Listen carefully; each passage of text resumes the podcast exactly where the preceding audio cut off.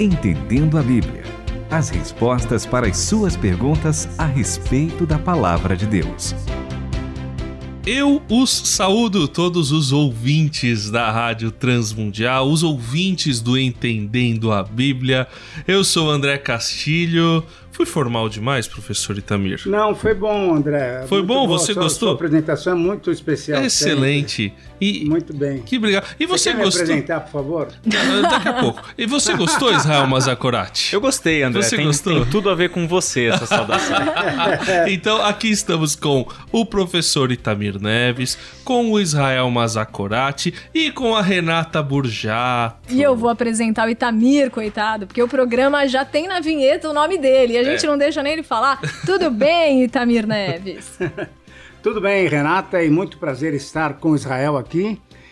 E para nós é um privilégio, porque nós temos gente que conhece a Bíblia. E se nós queremos entender a Bíblia, alguém que conheça a Bíblia é uma pessoa muito especial para nos fazer entender a Bíblia. Para nos André. explicar, é. Exato. O Israel, só Diga. falar rapidamente hum. do seu projeto novo aqui na rádio, que é o Deus na Vida. O Deus na Vida, gente. É um, é um bate-papo a gente tenta que seja um bate-papo gostoso do jeito que está sendo aqui agora, embora seja eu comigo mesmo. Mas a gente, a gente sempre imagina os nossos ouvintes juntos é, conversando sobre diversas questões que vão surgindo de acordo com a nossa leitura da palavra de Deus, com os nossos enfrentamentos com a nossa realidade cotidiana.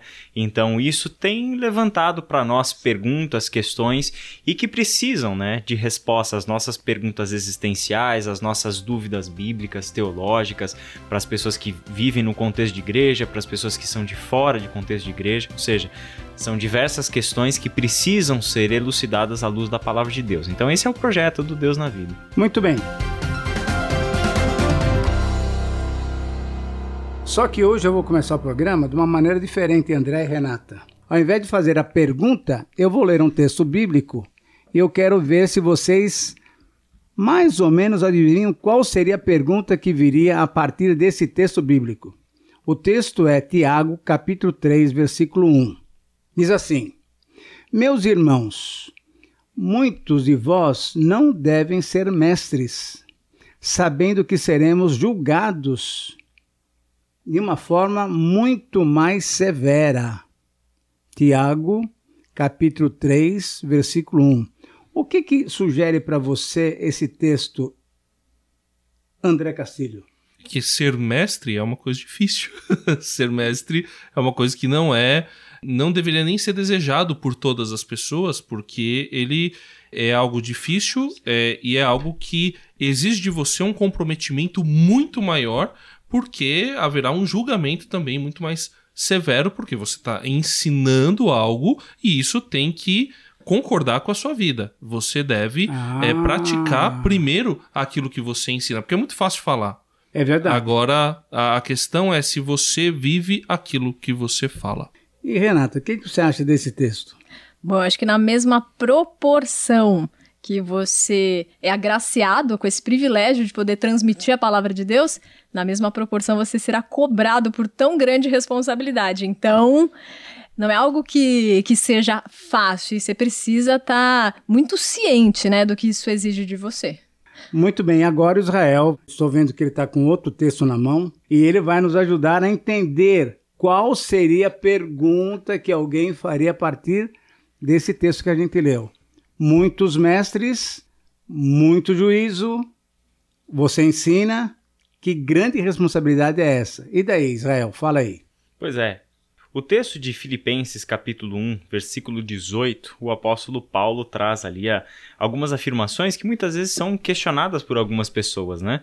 Que é quando ele fala que o que importa é que o evangelho está sendo pregado, e na sequência desse texto ele vem dizendo, né, justamente que, olha, existem pessoas que pregam o evangelho por seu, suas próprias motivações, por vaidade, por orgulho, por tantas razões e que não são as mesmas razões pelas quais Paulo pregava o evangelho. E aí vem essa grande questão, né? Oh, o que importa é que o evangelho está sendo pregado.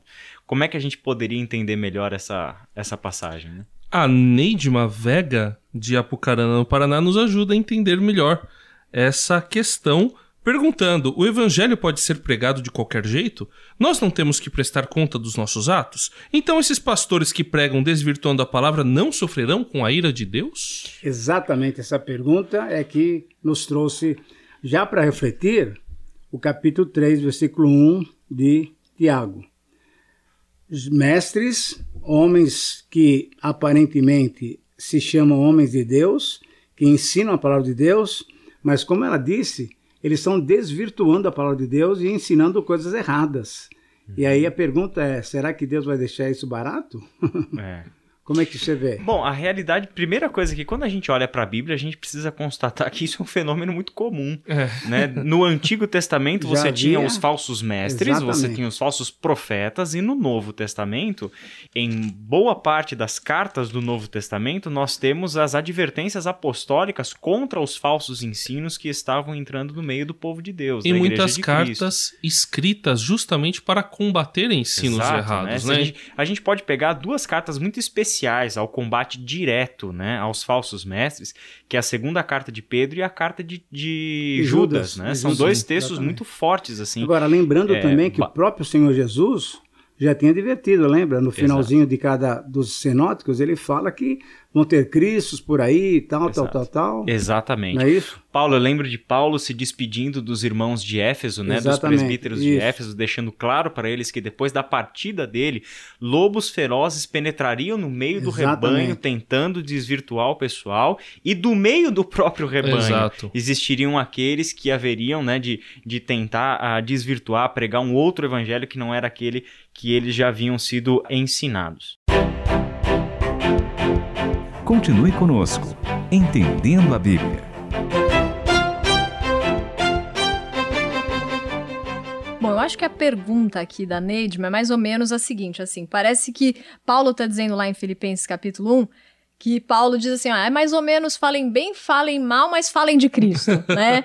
Só para que Cristo seja anunciado. Aí eu tô pensando no seguinte, tem muitas igrejas que a gente conhece que pregam o evangelho e pregam um monte de outras coisas. E eu conheço muitas pessoas que estavam em vícios ou então viviam uma vida, enfim, de parâmetros morais duvidosos e às vezes vão nessas igrejas e realmente conhecem a Cristo e realmente mudam de vida.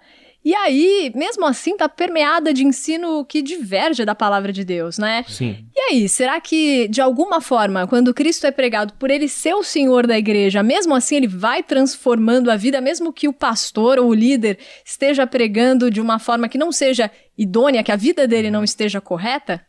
Renata, para responder essa questão, eu gostaria de voltar um pouquinho no contexto em que Paulo traz essa Isso. palavra lá para os filipenses. Até para poder entender o que Exato, ele quer dizer, é. né? E ali naquele contexto é legal porque Paulo está preso, primeira coisa.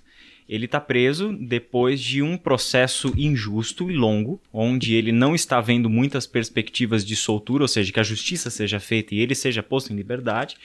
Paulo apela para César para ser julgado por César, fazendo uso, portanto, do seu direito de cidadão romano, e então passar por um processo uh, que, aos seus olhos, seria mais justo, mas também Paulo parece ter uma outra coisa em mente.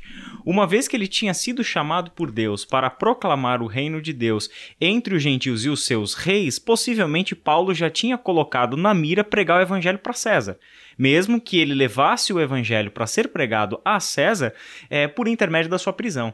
E quando Paulo escreve é, é, Filipenses, você pode perceber que no primeiro capítulo ele está o oposto de alguém que a gente espera estar tá preso. Ele está feliz, ele está é. contente por causa do progresso do evangelho, porque mesmo ele preso, a, a sua prisão tem servido de, de, um efeito muito positivo, os irmãos têm anunciado o evangelho destemidamente, e, ele, e aí ele chega nesse ponto.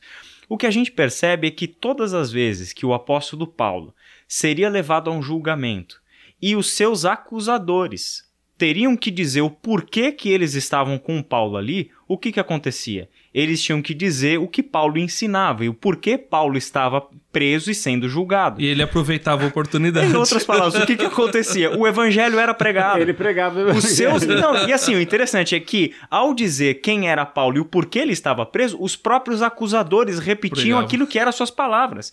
Entende? E as palavras do evangelho estavam na boca daqueles dos acusadores de Paulo, que pregavam o evangelho não com a motivação que Paulo tinha. No entanto, o evangelho era pregado.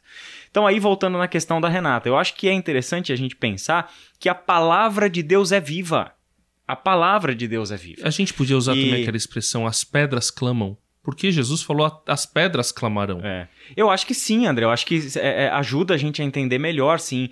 E o evangelho é voz viva, né? É palavra de Deus viva e que pode ser, sem dúvida nenhuma, utilizada de tantas e tantas formas para que o Senhor produza esta fé e, e- e esse reconhecimento de aquilo é voz do, do Senhor, é, independente da boca de quem ela esteja.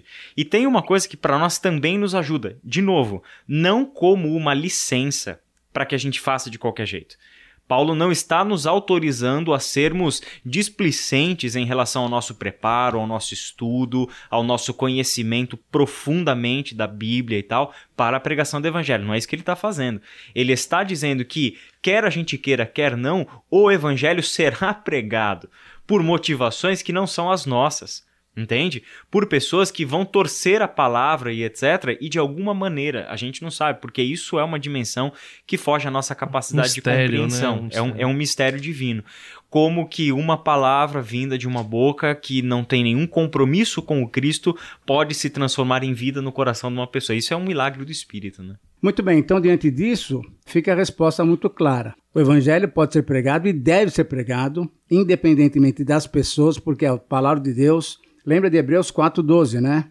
A palavra de Deus é uma espada dos gumes que vai penetrando lá no fundo da nossa vida para desabrochar uma nova vida. Então, essas pessoas que muitas vezes pregam e deturpam a palavra de Deus, elas vão receber o justo juízo, que é aquele texto lá de Tiago que eu comecei a ler logo no comecinho do programa.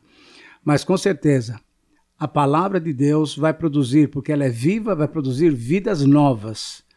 Agora, quem usa mal essa palavra vai ter a sua recompensa, e o Senhor é um Deus justo e vai saber punir ou recompensar quem usa bem ou mal a palavra de Deus. Agradecemos o Israel Mazakurati por esses dois programas que ele fez junto conosco. Volte mais vezes. Obrigado, André. Eu que agradeço.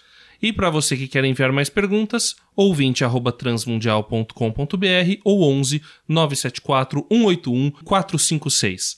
Até a próxima. Entendendo a Bíblia, com Itamir Neves, André Castilho e Renata Burjato. Uma realização transmundial.